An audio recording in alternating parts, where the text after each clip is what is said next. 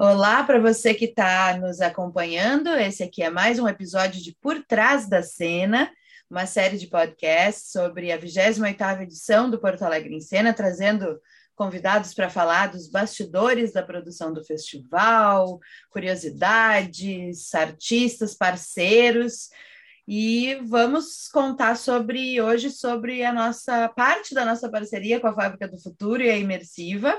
Mas antes de conversar com o nosso convidado, eu vou fazer aqui a nossa assinatura uh, oficial. O 28º Porto Alegre em Cena é apresentado pela Secretaria da Cultura do Estado do Rio Grande do Sul e Prefeitura de Porto Alegre, com patrocínio da PMI Foods, Angus Las Pedras e Panvel.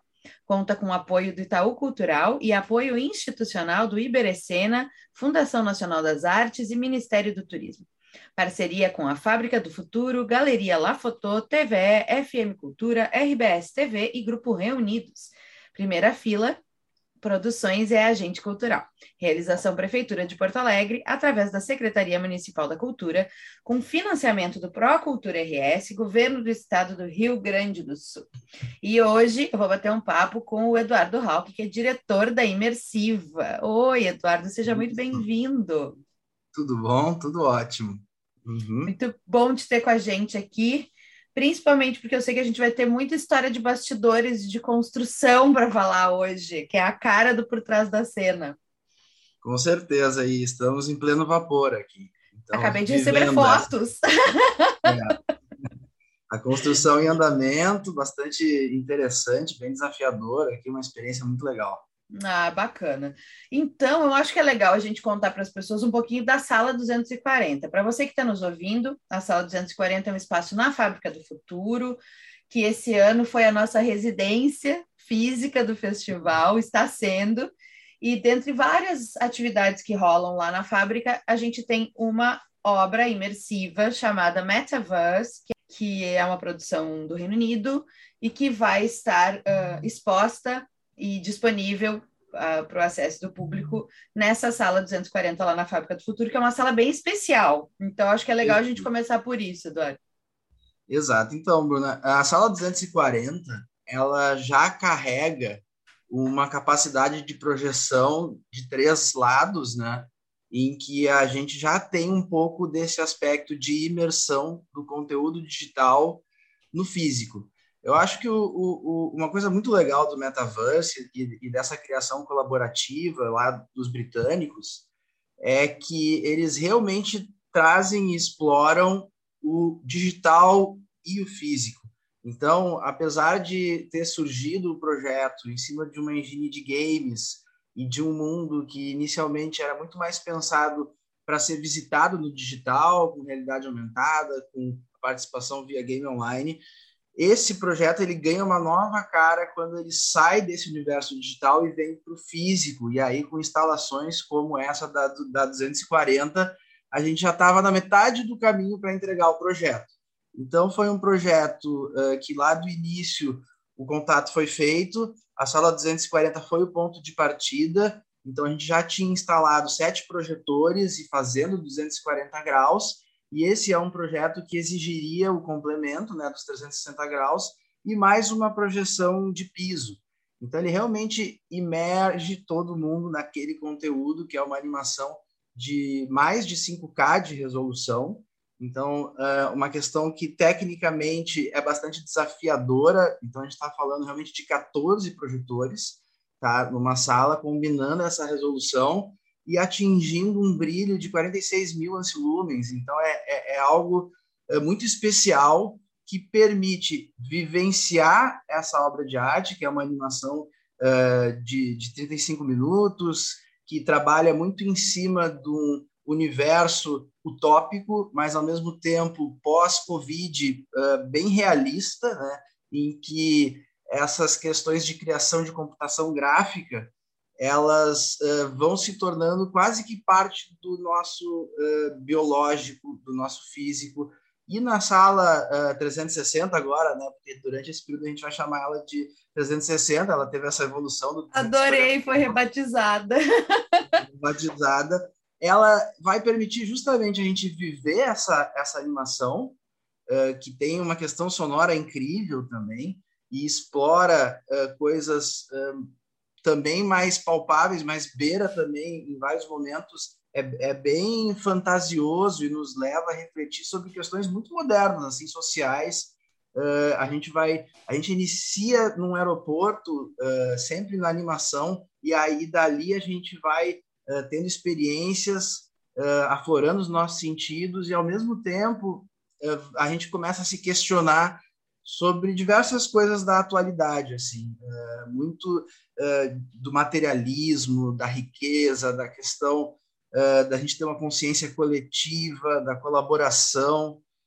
então, é, é, é, uma, é realmente uma viagem tá, em que a gente embarca, e isso eu estou te falando já que a gente está ainda em processo, então a gente não viu a obra pronta, a gente ainda está acabando aqui de, de organizar tudo para estar tá 100% funcional, a parte técnica, uh, mas já é algo de arrepiar muito, assim, de causar um impacto incrível. Então, a gente tem certeza que, que vai ser bem diferenciado. A gente está muito feliz de fazer parte do projeto. Eu vou trazer alguns números só para vocês terem ideia do desafio. Ótimo, gente, ótimo. É, a gente, a gente recebeu esse trabalho, mais de 400 GB de material, né? Uau! E, e, quando a gente fala em 14 projetores, a gente tem que pensar que a gente está trabalhando aí com mais de sete vezes Full HD então, tecnicamente, é um desafio para que tudo isso flua da melhor forma e, e esteja 100% pronto aí para as primeiras sessões já começarem uh, com tudo gabaritado e tenho certeza que sim, estamos uh, evoluindo no prazo e, e, tudo andando super bem e, e, a gente já se emociona com o resultado como está. Então, uh, temos certeza que quem conseguir experienciar isso vai sair transformado pela experiência e, e, o grande aspecto que eu, que, eu, que eu destaquei antes, que eu vou destacar de novo, é essa questão do encontro do digital com o físico e, e dessas artes extrapolarem as telas convencionais. Então, quando a gente está ali na sala, a gente não está nem com óculos de realidade virtual, nem olhando na tela do celular, nem olhando numa TV. A gente realmente consegue ver o conteúdo aplicado em 360 o tempo inteiro e se sente naquele ambiente, né? se sente naquele espaço, naquele universo. Então, é uma desconstrução até nesse sentido e começa a nos mostrar um pouquinho mais desse futuro aí em que digital e, e biológico, digital e analógico, cada vez vão convergir mais e as experiências elas vão se tornar híbridas, né? É a cara do festival, é exatamente esse hibridismo, né? A gente está nas telas, mas não está mais só nelas, ainda bem, já, já, já podemos nos encontrar presencialmente. Mas aí uma obra como essa é, é, é, a, é a conclusão de tudo. Assim. Quantos dias de trabalho, Eduardo, para uh, para ah, ficar tudo prontinho para a galera poder, poder acessar a obra? A, a gente vem trabalhando há uns sete dias em cima do conteúdo, então de receber esse conteúdo, todo esse desafio, né? Porque esse conteúdo vem de Londres e, e tem a questão técnica física do espaço que a gente está. Então, é, essa é uma obra que, por mais que ela já exista, ela se adapta, né? É, para cada uma dos lugares que ela vai, dos museus, dos... Então, tem essa, esse período aí de, de 7 a 10 dias de adaptação do conteúdo e, e depois a gente passa para o segundo período que já estamos aí há uns, há uns seis dias, e deve levar mais quatro, que são outros dez dias, em que a gente está ampliando a sala que já tinha sete projetores uh, para mais sete projetores. Então, uh, é, é, realmente dobrar a capacidade da sala em todos os aspectos de, de brilho, de resolução, e, e, só que um desafio ainda maior, porque, evidente, a gente começa a ter questão de sombra, de suporte, de, e, e, aí a gente vai adaptando. É evidente que a sala tem, por exemplo, eh, refrigeração, ar-condicionado, tem toda uma outra preocupação, tem questão de PPCI. Então, é um projeto que realmente leva um desafio, leva um tempo, uh, e, e, vai ser aí quase um mês, né? dado que a gente partiu com, com metade da sala pronta. Sim, então, é, é não precisa é construir especial, tudo. Assim. É. E quantas pessoas estão envolvidas na construção e, e, execução? E a gente divide um pouco ali a, a equipe, né, entre quem está trabalhando na questão de painéis, cênico, piso, linóleo, essa questão depois que vai vir as cadeiras. Então, quem for lá vai ter uma experiência super legal, com, cadeiras específicas uh, para poder ter a sensação do 360, então giratórias.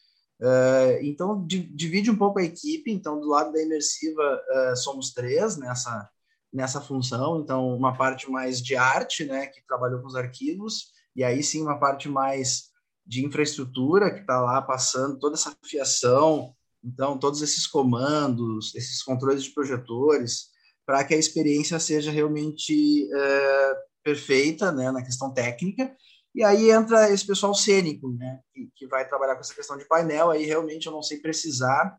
É um pessoal que está entrando já amanhã, uh, para que na segunda-feira uh, esteja acontecendo os alinhamentos finais de sala e, e, os primeiros serão as primeiras sessões testes, né? E aí ter tempo de qualquer ajuste fino, qualquer vem e vai de ajuste de arquivo uh, para as primeiras sessões está tudo funcionando 100% o que, que foi mais desafiador desse processo, assim? Tirando, óbvio, que a gente sabia que precisava se construir, por exemplo, uma, uma parede, né? Assim, mas, assim, no geral, o que, que, o que, que te parece mais desafiador? É, para a gente, essa questão do 360 foi porque quando a gente pensa na 240, ela é muito pensada na visão do telespectador. Então, ela é uma sala híbrida, né, que sempre tem alguém ali presencial, mas que sempre tem uma equipe com câmera, com, com parte de microfone ou com parte de produção. Então, ela sempre foi vista como um palco, né? como uma caixa cênica, como uma coisa mais teatro. Então, quando a gente passa a ter que ter algo acontecendo nessa área, que até então era uma área de posicionamento de câmera, de posicionamento desse tipo de material, foi bem desafiador. Assim, a gente está eh, numa sala já resolvida, então já existem, como eu te falei ali, ar-condicionados, já existe questão de isolamento acústico, questão. Então, todos esses suportes aéreos a gente acabou uh, optando fazer customizado e, e, bastante malabarismo aí de solda, de conseguir lidar com um espaço limitado da sala, que ela tem um pé direito de 3,20 metros, então, não é, não seria o pé direito suficiente né, para uma instalação desse nível sem a gente fazer várias adaptações. Uma delas é a quantidade de projetores.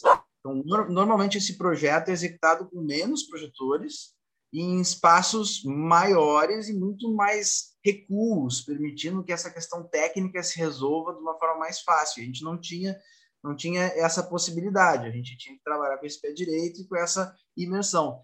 Do lado positivo é que o resultado a gente vai estar imerso em muito mais resolução e brilho do que foram quando as execuções aconteceram na Europa, por exemplo. Então, o impacto final técnico nosso aqui, ele inclusive é superior ao que o projeto originalmente foi pensado para fazer. Então tem esse lado positivo, mas acabou nos dando né, essa necessidade de alinhamento de 14 sinais diferentes. diferentes. Então, Gente, uma loucura, é muita coisa. Pra, é que as pessoas é. não têm muita noção da, da, técnica, né? Se elas não conseguem conceber, mas é assim. É, tu, eu não lembro de ter trabalhado em nenhum projeto que tivesse tanta, tantos projetores funcionando ao mesmo tempo, assim, para a mesma coisa. Né? Não, é, e quando você vai, por exemplo, para uma criação, para um designer, e, e, diz, ah, eu vou criar um, um material para um evento. Aí, normalmente, a pessoa pensa, não, a pessoa vai fazer um, um, telão LED, a pessoa vai fazer um Full HD.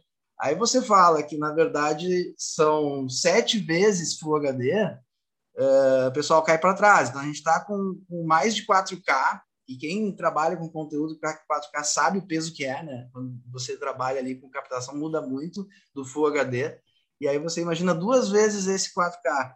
Então é, é, é, é esse o desafio, assim, e, e realmente é, é, tem o lado da recompensa quando a gente vê algo assim tão complexo funcionando, e isso que nos motiva ainda mais. É, e, e, enfim, tem, temos certeza aí que vai causar um, uma coisa além, em todo mundo que experienciar isso, e, e até transformadora, assim, e, e, como é uma obra bonita que traz esse pós-pandemia e, e tenta nos fazer refletir sobre esse momento de mundo, de sociedade, de, de desigualdade, de, enfim, ecologia, ela, ela vai nos trazer para todas essas viagens, assim, reflexões internas que, que vai valer a pena. Então, é isso que nos motiva, é isso que nos faz uh, seguir sempre, né? é, cada vez projetos mais desafiadores, é um pouco do nosso lema por aqui. eu estou é. curiosíssima e te ouvindo, estou mais curiosa ainda, porque eu não tinha me dado conta disso, que na verdade aqui a qualidade da imagem, a resolução, enfim, né, ia ser mais impactante uhum. a transmissão do que, do que o original. É porque a, a área é menor, então é, original, para ter uma ideia, é, eram pavilhões assim com, com áreas três vezes maiores, com a mesma resolução. Então é, é realmente uma concentração de pixels incrível assim e que e que nos vai permitir também nos transportar para esse mundo utópico aí digital pós-pandêmico e, e, viver um pouco dessas dessas viagens aí que, o, que a animação nos leva. Ah, que demais. Conta um pouquinho para quem está nos escutando sobre a imersiva, para a galera também entender muito um pouco mais o que vocês fazem. Bacana. Então, a Imersiva é uma empresa já com 10 anos aqui de mercado, tá? Como imersiva. E os profissionais que se juntaram para formar a Imersiva já tem aí mais outros 10 anos por trás, e ela foi uma junção muito de animação e programação audiovisual, e, e, a gente surgiu bem no início dos projetos de projeção mapeada.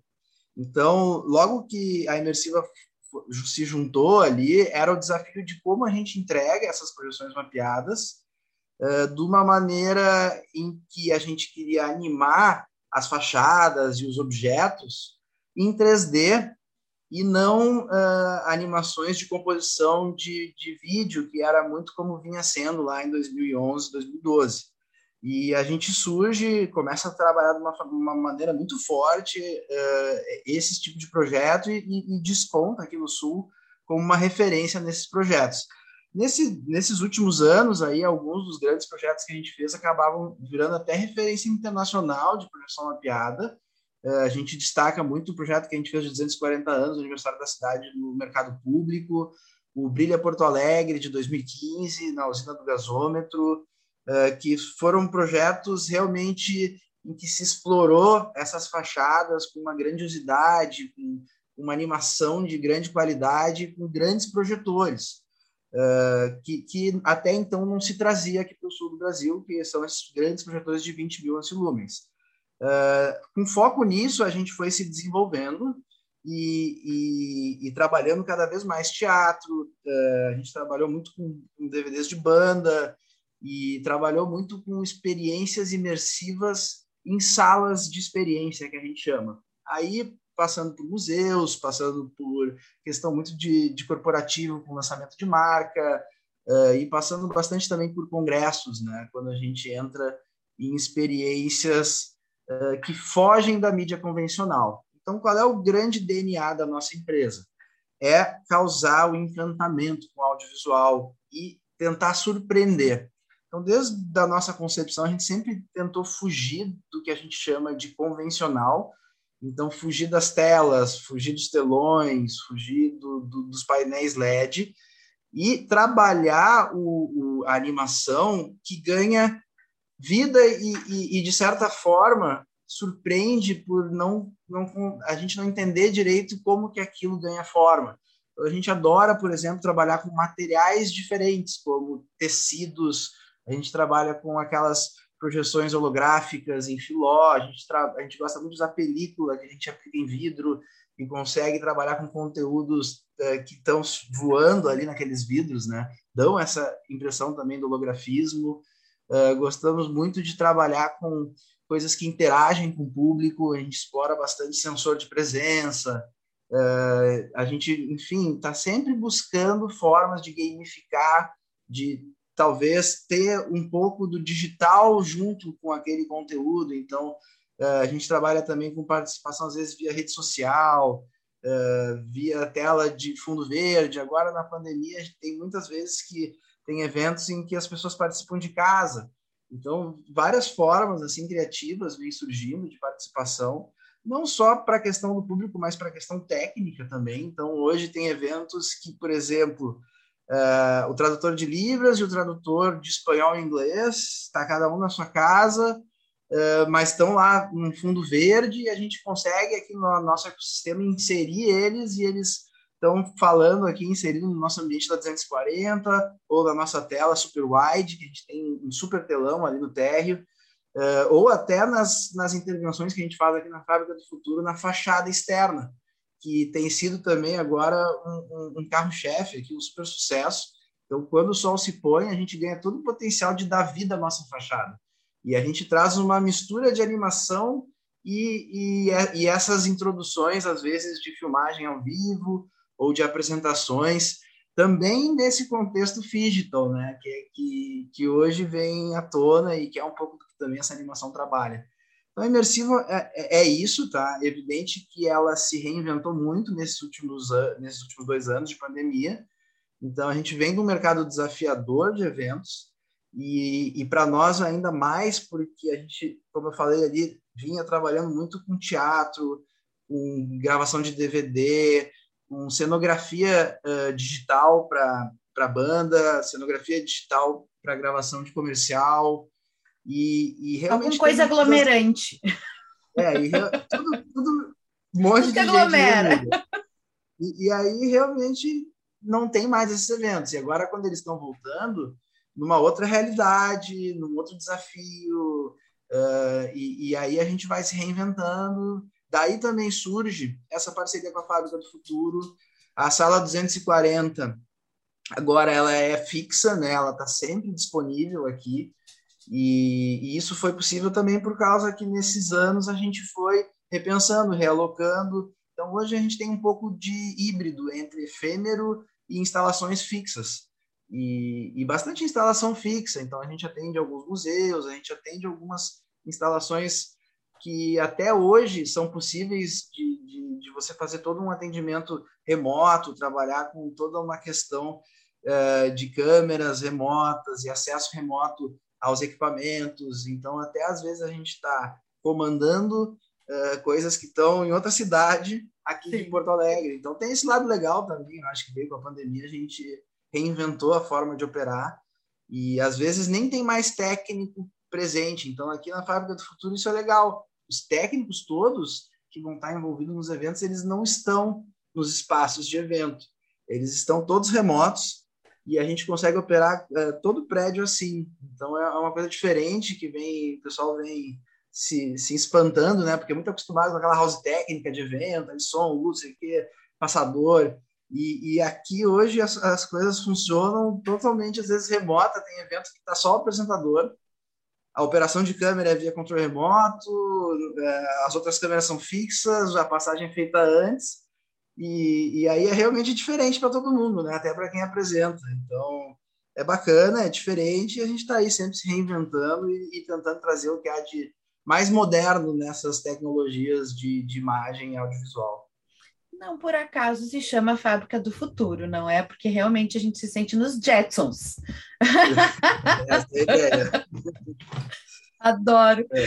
Ai, ai. E eu acho que não poderia ter tido um encontro melhor. Assim, eu acho que essa obra não, não, não seria tão bem executada se não fosse esse encontro com vocês. Assim, o Fernando fala muito, né? Fernando Zuin, que é curador e uhum. diretor do festival essa obra ela estava fora de cogitação até nós irmos visitar a fábrica por conta da, do ponto de encontro, a gente não estava procurando um espaço para metaverse, porque ele disse, tá, eu não tenho como executar essa, essa obra, infelizmente, eu quero, mas eu não tenho como. E a gente estava lá para falar de transmissão de, do, do, do, programa ao vivo e, e nos demos né? Tivemos essa uhum. gratíssima surpresa da 240 e a, a obra volta para a programação do festival por conta desse encontro, assim. Então, quem assistir, quem tiver experiência de metaverse tem que agradecer muito ao encontro do é festival é com a fábrica. Assim. Tem um pouco de cosmo aí. Muito! E, é, até a maneira como a sala já existia permitiu, assim. O desejo é um... de vocês de construir mais projetos é um... nesse perfil, né? E é um casamento que não era tão simples, é, porque muitas vezes, quando produzem essas obras, produzem com a não com o conceito de parede, mas com o conceito de esfera, ou de curva, ou de quina.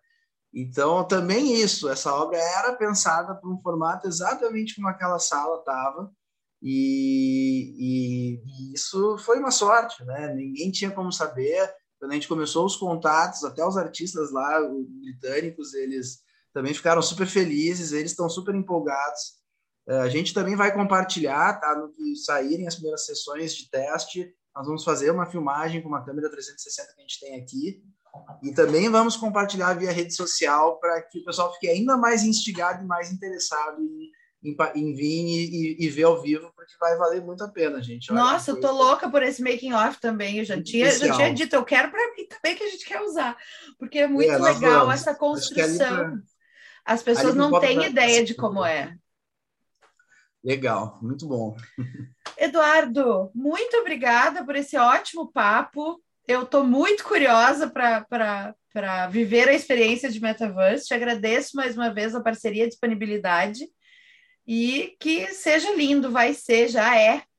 Então, ser, como a gente diz no teatro merda, vai, vai, ser, vai ser um sucesso. então tá, querida, muito obrigado pelo papo, tá? A gente, a gente que agradece sempre a oportunidade aí de compartilhar um pouco essa nossa paixão.